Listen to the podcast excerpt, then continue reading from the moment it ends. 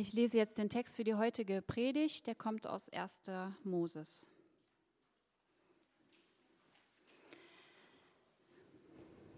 Der Herr sah, dass auf der Erde die Bosheit des Menschen zunahm und dass alles Sinnen und Trachten seines Herzens immer nur böse war. Da reute es den Herrn auf der Erde, den Menschen gemacht zu haben, und es tat seinem Herzen weh. Der Herr sagte, ich will den Menschen, den ich erschaffen habe, vom Erdboden vertilgen, mit ihm auch das Vieh, die Kriechtiere und die Vögel des Himmels, denn es reut mich, sie gemacht zu haben. Nur Noah fand Gnade in den Augen des Herrn. Das ist die Geschichte von Noah. Noah war ein gerechter, untadeliger Mann unter seinen Zeitgenossen. Er ging mit Gott. Noah zeugte drei Söhne, Sem, Ham und Japhet. Die Erde aber war vor Gott verdorben, die Erde war voller Gewalttat. Gott sah sich die Erde an, und siehe, sie war verdorben, denn alle Wesen aus Fleisch auf der Erde lebten verdorben. Da sprach Gott zu Noah, ich sehe, das Ende aller Wesen aus Fleisch ist gekommen, denn durch sie ist die Erde voller Gewalttat. Siehe, ich will sie zugleich mit der Erde verderben. Mach dir eine Arche aus Gopherholz. Der Herr roch den beruhigenden Duft und der Herr sprach in seinem Herzen, ich werde den Erdboden wegen des Menschen nie mehr verfluchen, denn das Trachten des menschlichen Herzens ist böse von Jugend an. Ich werde niemals wieder alles Lebendige schlagen, wie ich es getan habe. Solange die Erde steht, soll nicht aufhören Saat und Ernte, Frost und Hitze, Sommer und Winter, Tag und Nacht. Frohes neues Jahr euch allen. Ich bete mal zu Beginn der Predigt. Himmlischer Vater, danke für den Gottesdienst. Ähm, danke, dass wir, zumindest ich, uns so langsam rantasten können, innerlich zur Ruhe zu kommen und irgendwie uns Gedanken zu machen über äh, dich und unser Leben, wo wir gerade stehen, was uns beschäftigt. Danke für diesen sehr, sehr alten Text auch, der auch ganz schön herausfordernd ist. Ähm, ich bitte dich, dass er trotzdem zu uns heute kommt, äh, durch die Predigt, durch meine Gedanken dazu und dass du zu uns sprichst. Amen. Wir starten heute äh, in unsere erste Predigtserie 2024. Nachdem wir uns letzte Woche mit der Jahreslosung beschäftigt haben, geht es heute also los mit der ersten Serie. Und wir haben uns für diese Serie zum Auftakt eine der bekanntesten und ich würde sagen auch eine der schwierigsten oder zumindest schwierigeren Geschichten der Bibel ausgesucht, nämlich die Geschichte von Noah und seiner Arche.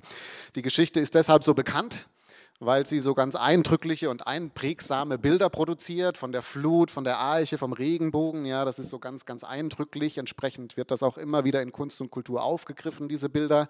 Macht sich auch in Kinderbibeln sehr gut. Ja, diese, diese, diese wahnsinnig eindrücklichen Bilder. Schwierig ist die Geschichte deshalb, weil sie, finde ich zumindest, äh, ganz, ganz große Fragen aufwirft. Also, um mal die Geschichte ganz kurz und ein bisschen überspitzt nachzuzeichnen, wie wir sie gerne schnell lesen. Äh, die Geschichte erzählt davon, dass recht kurz nach der Schöpfung Gott so frustriert ist mit der Menschheit, dass er beschließt, Feierabend zu machen. Also er ist so frustriert, dass er einfach alles vernichten will. Er schickt eine Flut, in der alles, was lebt, ersäuft. Und dann gibt es aber einen gerechten Menschen, Noah, den möchte Gott retten. Also gibt er ihm Anweisungen, eine Arche zu bauen. Die ist dann 130 Meter lang, 22 Meter breit und 15 Meter hoch. Und dann zieht in diese Arche Noah ein mit seiner Familie und alle Tiere, also zumindest ein paar von jedem Familie, von jeden Tieren. Und dann regnet es von oben wie von unten, super merkwürdig. Ähm, und ähm, es saufen dann alle Nachbarn ab. In den Kinderbibeln, teilweise äh, wirklich furchtbar, wird das so dargestellt, dass die noch gelacht haben. Ja, als Noah die, die Arche gebaut hat, haben die gelacht und dann ersaufen die, weil die haben gelacht. Äh, steht zwar nicht im Text, aber ist ein bisschen, bisschen grenzwertig. Dann äh, ist das 40 Tage und Nächte regnet es und so weiter, alles ist ersoffen und dann fließt das wieder ab. Und dann schickt Noah eine Taube äh, mehrfach raus, ja, aus dem, aus dem Schiff und die kommt dann irgendwann mit einem Zweig im Mund zurück. Davon haben wir bis heute das Symbol der Friedenstaube, die Taube mit dem Zweig im Mund. Und dann ziehen jetzt alle wieder aus. Ähm, Gott schließt dann einen Bund mit Noah und der Menschheit, äh, dass er das nie wieder machen wird. Also er bereut das irgendwie oder keine Ahnung, was er tut. Äh, jedenfalls gibt es dann ein Zeichen dafür, den Regenbogen. Und ähm, das ist dann das Zeichen, dass Gott das nie wieder tun würde und die Geschichte ist vorbei. Merkwürdige Geschichte, oder nicht? also es macht Fragen auf. Ich finde, die macht ganz viele Fragen auf. Zum Beispiel, ähm, was ist das für ein Gott? Der alles vernichtet, weil er keinen Bock mehr auf uns hat. Was ist das Besondere an Noah, dass der gerettet wird und wie ist das fair? Warum wird uns diese Geschichte überhaupt erzählt? Ja, also was hat das irgendwie mit uns heute zu tun? Und dann natürlich der Elefant im Raum. Ähm, ist das wirklich so passiert? Und ist es irgendwie wichtig zu glauben, dass das so passiert ist?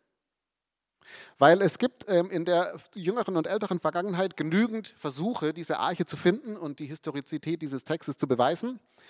Äh, von der Acharat-Anomalie, die eine ungewöhnliche Struktur ist auf dem großen Ararat äh, in der heutigen Türkei, ein Gebirge, ähm, wo man sich streitet darüber, ob das jetzt eine Abbildung der Arche sein könnte oder nicht, bis zu einem Holländer, äh, Johann Huibers, der die Arche nachgebaut hat und damit von Hafen zu Hafen geschippert ist in den frühen 2010ern. Der war auch in Deutschland unterwegs. Es ist für viele Menschen eine doch sehr entscheidende Frage. Und wir werden uns mit dieser Geschichte jetzt so in den nächsten Wochen Stück für Stück beschäftigen. Mein Eindruck war aber so in der Vorbereitung der Serie, dass es vielleicht gut ist, sich am Anfang tatsächlich mit diesem Elefanten im Raum zu beschäftigen, ja, mit der Frage nach der Historizität und diesen Elefanten heute galant aus dem Raum heraus zu begleiten, ja, dass er nicht ab sofort jeden Sonntag so im Hintergrund äh, hier rumsteht. Wobei, genauer gesagt, ehrlich gesagt, möchte ich gerne heute einen Elefantentausch vornehmen. Ja, also ich möchte gerne einen Elefanten rausführen aus dem Raum, um dann einen anderen Elefanten reinzuholen in den Raum und den ab sofort jeden Sonntag hinten stehen zu haben. Weil es gibt tatsächlich einen Aspekt in dieser Geschichte, den wir, glaube ich, immer mitdenken müssen und so hinten dran stehen haben müssen, wenn wir diese Geschichte bewegen und richtig verstehen wollen. Und den will ich gerne heute anführen, damit er in den nächsten Wochen quasi dann sozusagen uns präsent ist. Und damit will ich anfangen, ja, also mit dem Elefanten, den ich reinführe. Äh, bevor ich dann den anderen Elefanten rausführe. Ich bin mir bewusst, die Elefantenmetapher kommt hier an ihre Grenzen. Aber es wird heute ein bisschen, äh, man könnte sagen, vielleicht vorlesungshafter. Ähm, und ich möchte mir diese zwei Fragen gerne mit euch anschauen. Zunächst mal ein Schlüssel zum Verständnis dieser Noah-Geschichte, damit wir sie einfach richtig, glaube ich, einsortieren können. Und dann als zweites, das ist dann relativ kurz, die Frage nach der Historizität. Zunächst mal ein Schlüssel zum Verständnis dieser Geschichte. Jetzt von vorne weg, ich habe mich in den letzten Wochen mit dieser, Fra mit dieser ähm, Geschichte beschäftigt und ich muss sagen, sie ist mir wirklich ans Herz gewachsen. Es ist eine besondere Geschichte. Ich würde auch sagen, es ist eine unglaublich tiefsinnige Geschichte und es ist eine ganz wichtige Geschichte im biblischen Kontext. Aber ich glaube, wir werden diese Bedeutung und die Tiefe dieser Geschichte nur richtig verstehen, wenn wir die Geschichte jetzt in ihrem Kontext lesen weil sie ist Teil einer größeren Erzählung sozusagen. Und das, ist, das sind die ganzen Kapitel 1 bis 11 im ersten Mosebuch. Die ersten elf Kapitel sind sowieso entscheidend in der Bibel. Das sind die ersten elf Kapitel der Bibel, auf die sich alles weitere beziehen wird. Ja, das ist wie so ein bisschen wie der erste Star Wars-Film, auf den alle weiteren kann man nur verstehen, wenn man den ersten gesehen hat und dann die Motive wieder versteht, die so aufgegriffen wird. Aber innerhalb dieser ersten Kapitel spielt jetzt diese Noah-Geschichte auch nochmal eine ganz entscheidende Rolle. Und diese ersten elf Kapitel, die hängen alle zusammen, die greifen sich gegenseitig auf und das heißt, es ist jetzt wieder mal zum Anfang so ein bisschen Kopfarbeit gefordert, von uns ein bisschen Bibelarbeit. Aber es ist äh, kreative Kopf- und Bibelarbeit, weil diese alten testamentlichen Texte ganz stark über Bilder funktionieren. Ja, die funktionieren über Motive, die gezeichnet werden. Und wenn man die Motive erstmal verstanden hat, dann erkennt man sie wieder, wie sie immer wieder aufgegriffen werden und wie sie sozusagen neu interpretiert werden und Bedeutung bekommen. Und entsprechend haben wir jetzt quasi einen kleinen Ritt durch die ersten elf Kapitel der Bibel vor uns. Ich möchte das einmal gerne mit euch nachzeichnen, dass wir sozusagen verstehen, was hier passiert. Wir fangen an bei 1. Mose 1. Am Anfang, so fängt die Bibel an, schuf Gott Himmel und Erde. Und wie hat er das gemacht? Naja, heißt es dann in Vers 2, die Erde war ungestaltet und Finsternis lag über der Urflut und der Geist Gottes schwebte über dem Wasser. Wir haben ein allererstes Motiv, ein allererstes Bild. Da ist Finsternis, da ist Chaos und da ist irgendein Wasser, eine Urflut, irgendwie alles Wasser. Dann kommt der erste Schöpfungstag. Und was macht jetzt Gott? Er sagt, es werde Licht. Und dann wurde es Licht. Jetzt haben wir also Licht und Finsternis und Gott ordnet jetzt Licht und Finsternis. Ja, er trennt sie voneinander, ordnet sie an und damit haben wir Abend und Morgen, der erste Tag. Dann kommt der zweite Schöpfungstag, das ist der merkwürdigste von allen. Da heißt es wörtlich, im Wasser also alles Wasser, im Wasser soll sich jetzt ein Gewölbe bilden, das die Wassermassen voneinander trennt. Das heißt, Gott nimmt jetzt dieses Chaoswasser, diese Urflut und trennt sie. Ja, wieder eine Trennung. Lichtfinsternis, jetzt die Wasser voneinander getrennt und damit schafft er sozusagen einen Raum zwischen den Wassern. Man könnte sagen, er schafft die Atmosphäre oder den Luftraum, aber jedenfalls das Bild, das entsteht, ist, Gott trennt die Wasser, hält sie, zieht sie auseinander und äh, oben und unten ist Wasser und dazwischen ist jetzt ein Raum. Ja, das ist der zweite Tag. Dann kommt der dritte Tag und jetzt schafft Gott das Land. Das heißt, er macht wieder eine Trennung, er schafft das Land und trennt jetzt das Land vom Wasser. Und auf dem Land lässt er dann allerlei Pflanzen wachsen und Bäume, die Früchte tragen. Und damit ist jetzt der Rohbau auch schon fertig sozusagen. Ja, er hat jetzt Licht und Finsternis getrennt. Er hat die Wasser voneinander getrennt, sodass in der Mitte eine Atmosphäre, ein Luftraum entsteht. Und jetzt hat er Land und Wasser getrennt. Und was jetzt entstanden ist, ist ein Lebensraum. Land, Luft, Licht, ist ein Lebensraum entstanden. Gott hat in den ersten drei Tagen einen Lebensraum aufgemacht. Was dann die nächsten drei Schöpfungstage passiert, ist, dass er diesen Lebensraum jetzt Stück für Stück mit Leben füllt. Also ihr seht im Programmheft auch, habe ich so eine kleine Übersicht äh, reingemacht, wenn ihr die nachvollziehen wollt. Tag 4 wird jetzt also diese, Licht von, diese Trennung von Licht und Finsternis mit Leben gefüllt. Es gibt die Sonne und den Mond. Tag 5 wird diese Unterscheidung zwischen Luftraum und Wasserraum gefüllt. Da werden die Seevögel und äh, die, die, die Vögel und die Seetiere geschaffen. Und Tag 6 schafft er dann alles, was auf dem Land ist, die Tiere und die Menschen. Und damit ist die Schöpfung abgeschlossen. Das heißt, mal so dieses erste Gedicht, was da, womit die Bibel eingeleitet wird, diese Schöpfungs, dieses Schöpfungslied über die sechs Tage, sieben Tage Schöpfung, was da mal aufgemacht wird als erstes Bild, ist, dass Gott die Schöpfung aufgemacht hat sozusagen. Er hat einen Lebensraum aufgemacht. Eigentlich ist hier nur Finsternis, Urflut und Chaos und die sind auch immer irgendwie noch da, aber jetzt hat Gott eingegriffen und hält jetzt mit seiner Hand sozusagen einen Lebensraum auf. Und es ist wie so ein Schutzraum, in dem jetzt Menschen und Tiere und alles, was leben kann, leben kann. Das ist ein Schutzraum vor dem Chaos, vor der Finsternis, vor der Flut. Und nur kurz an dieser Stelle für alle Nerds unter euch, der zweite Schöpfungsbericht macht genau das Gleiche, das gleiche Motiv nochmal aufgegriffen. Ja, im zweiten Schöpfungsbericht ist ja dann die Erde schon da, aber es ist ein Steinland. Es ist wieder sozusagen Chaos, es ist unbewohnbar. Und was Gott jetzt macht, ist, dass er einen Garten anlegt im zweiten Schöpfungsbericht. Das ist da die Schöpfung sozusagen. Er schafft einen Garten innerhalb des Steinlandes, wo dann Wasser dazukommt, wo dann Bäume dazukommen. Und dann formt Gott den Menschen außerhalb dieses Steinlands, äh, im aus dem Staub, äh, außerhalb des Gartens im Staub, im Steinland und setzt den Menschen dann in den Garten rein. Das ist das gleiche Motiv. Ja, da draußen ist irgendwie Chaos, es ist gefährlich, es ist unbewohnbar. Und jetzt hat Gott aber einen Lebensraum für uns aufgemacht, so einen Schutzraum, in dem wir leben können. Das ist die Schöpfungsgeschichte. Jetzt sagt Gott als nächstes, nächstes Motiv zum Menschen, dieser Lebensraum, der ist euer Lebensraum. Ja, seid fruchtbar, vermehrt euch, breitet euch aus. Und nicht nur das, ihr seid auch meine Ebenbilder, ihr seid meine Stellvertreter. Ja, das heißt, ihr habt Verantwortung jetzt für diesen Lebensraum, dass der sich weiter gut entfaltet. Die Aufgabe übergebe ich jetzt euch. Also sorgt mal gut für den Lebensraum, sorgt gut füreinander, sorgt für die, gut für die Welt und dann wird das eine feine, feine Sache. Und das geht dann so eine ganze Weile ganz gut. Ja, Tiere und Menschen leben in Harmonie, Menschen miteinander, alles wunderbar. Die genießen das Leben, bis dann die Schlange kommt. Kapitel 3. Nächstes Motiv. Die Schlange zettelt jetzt einen Gartenaufstand an. Ja. Und äh, sagt, also Leute, warum wollt ihr denn Gottes Stellvertreter sein? Warum wollt ihr nicht selber Chef sein? Also ihr wisst doch selber, was gut und böse ist. Warum lässt ihr euch von Gott das vorschreiben? Ja, macht doch mal selber, was ihr denkt, was toll ist und so weiter. Und äh, darauf steigt der Mensch dann ein, entscheidet selbst, was gut für ihn ist. Er macht genau das einzige Ding, was er nicht soll, sozusagen. Und jetzt interessant, das Erste, was passiert, ist, dass die Menschen realisieren, dass sie nackt sind, dass sie verletzlich sind. Ja, das heißt, dieser Schutzraum, den Gott aufgemacht hat, der fängt jetzt an zu bröckeln.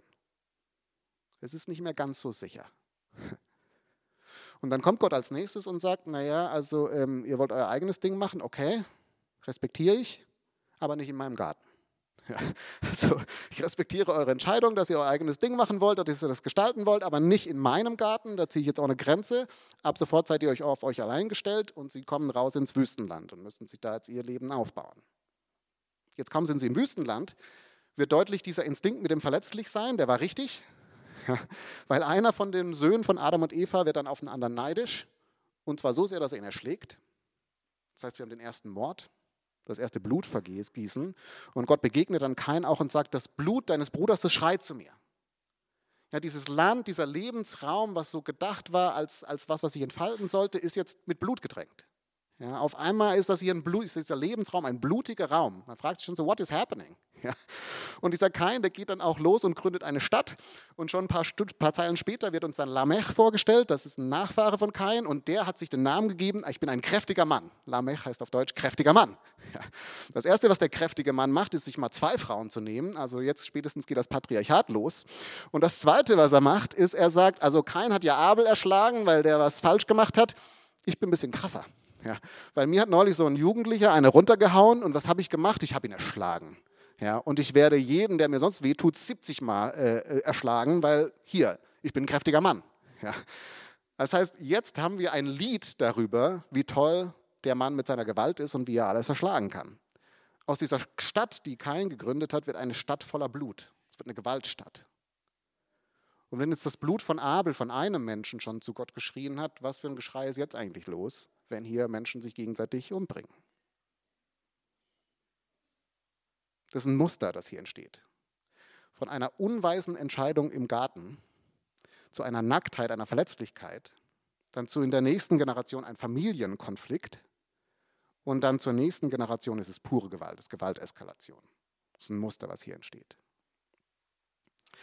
Und damit landen wir jetzt bei unserer Geschichte in Kapitel 6, bei unserem Text hier.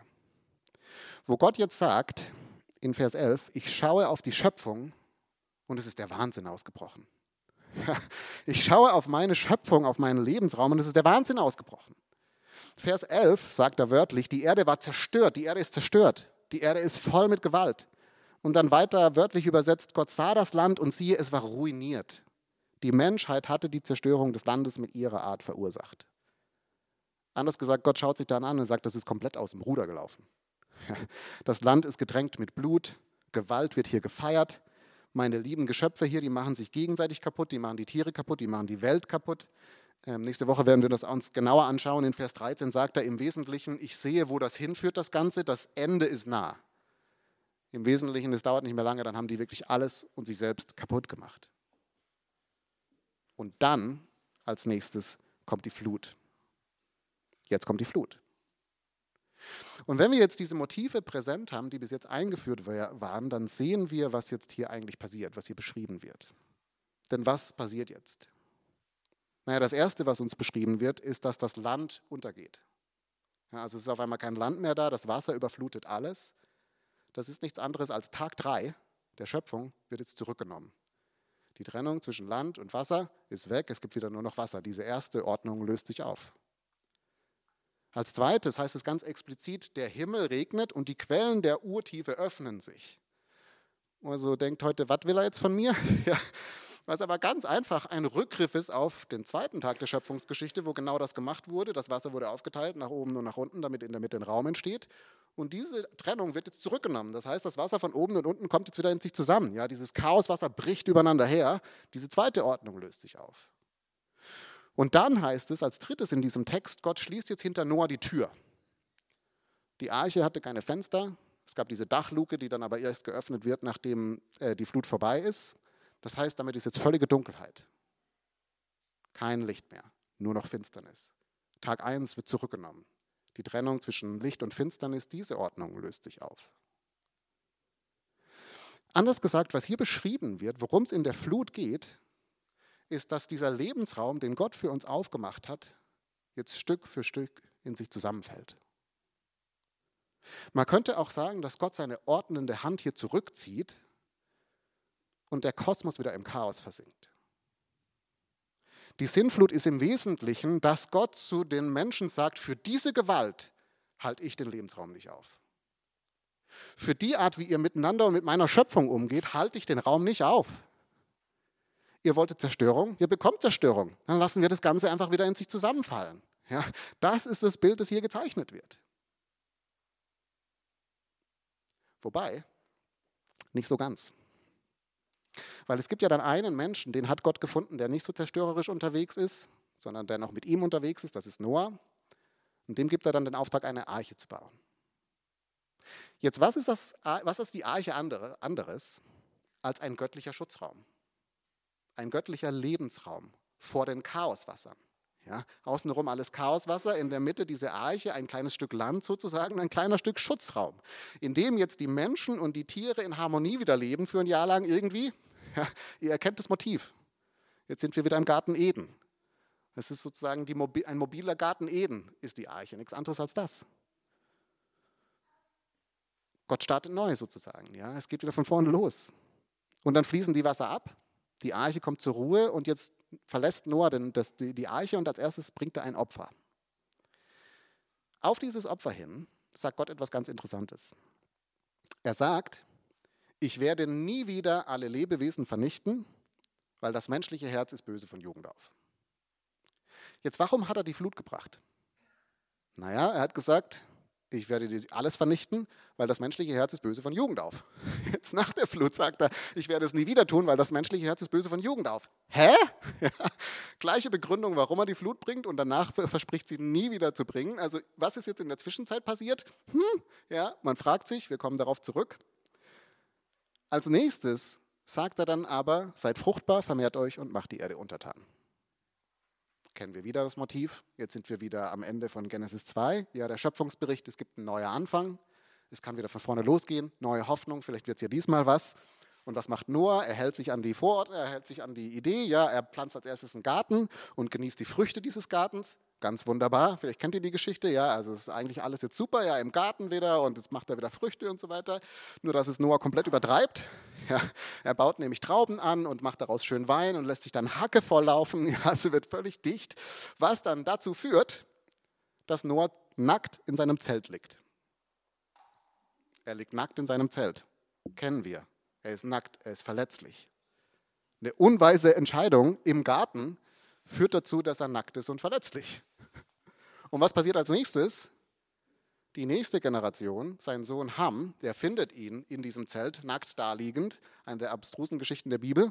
Und es ist dann nicht so ganz eindeutig, was er macht, aber es geht um irgendeine Art von sexuellen Übergriff.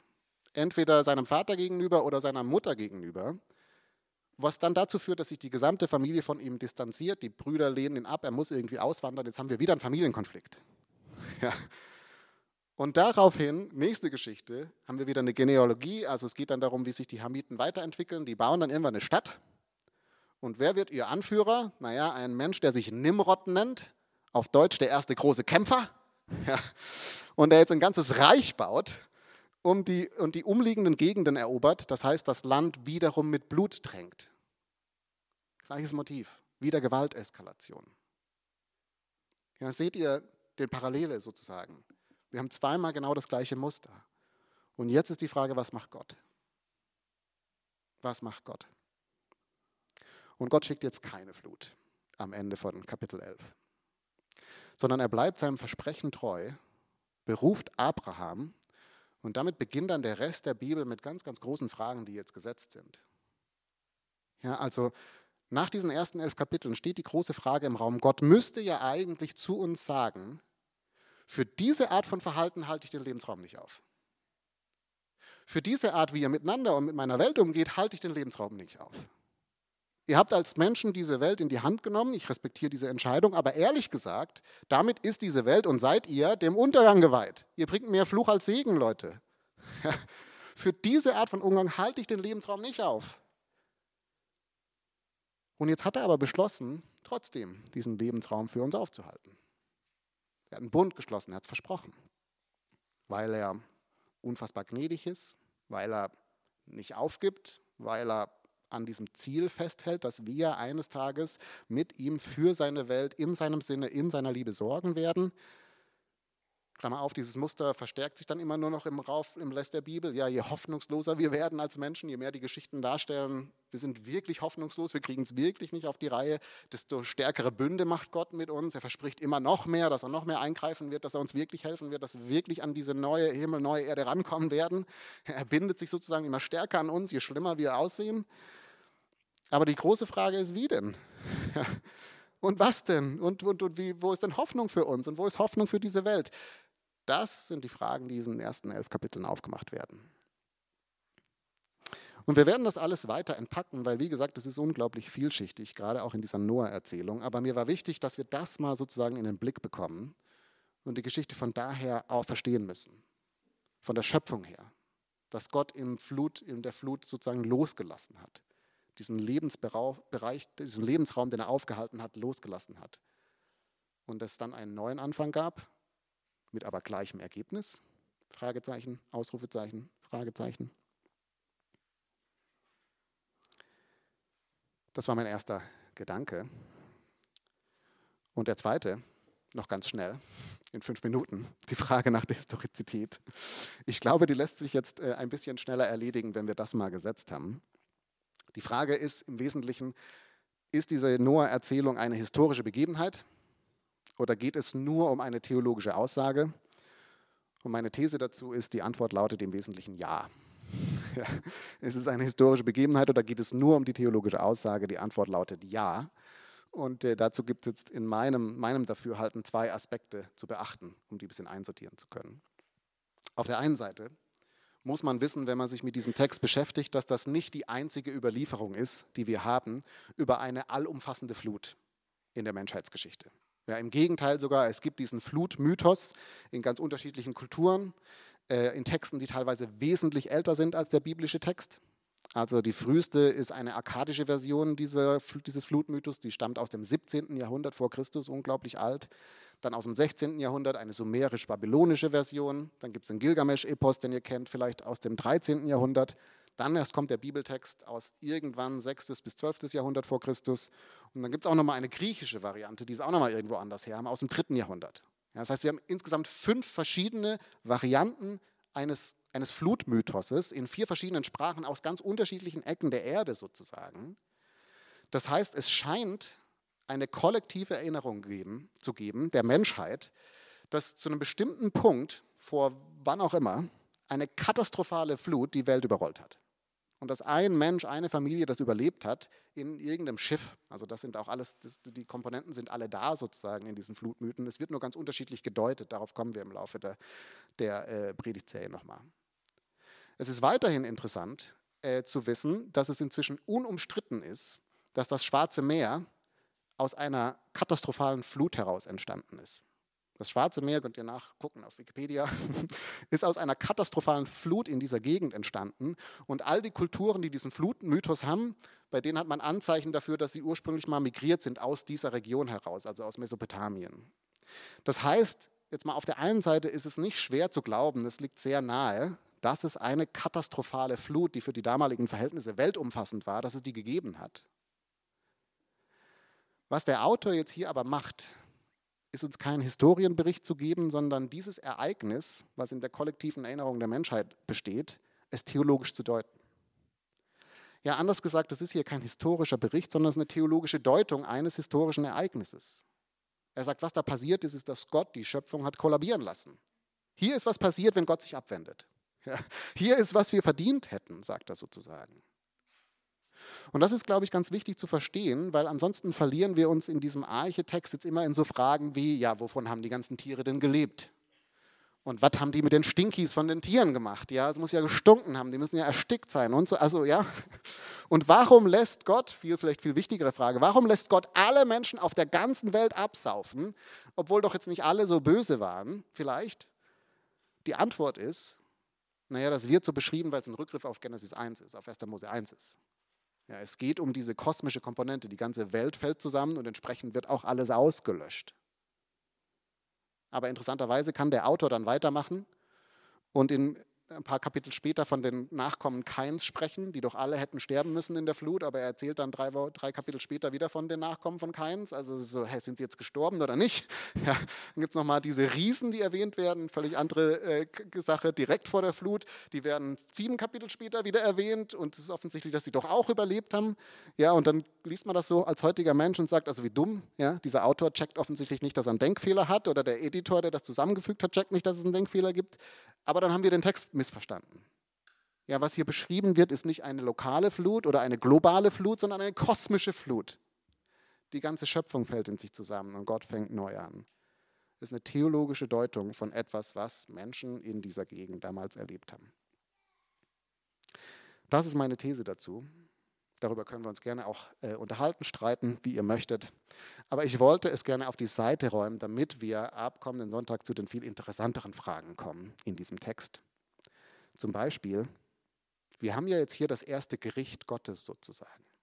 Gott straft, ist er wütend? Was bezweckt er damit? Worum geht es hier? Menschliches Verantwortung, göttliche Strafe? Hä? Ja. Der Text hat darauf eine sehr tiefsinnige Antwort, über die ich nachdenken musste, die mich ins Staunen gebracht hat. Und da machen wir dann nächste Woche weiter. Amen.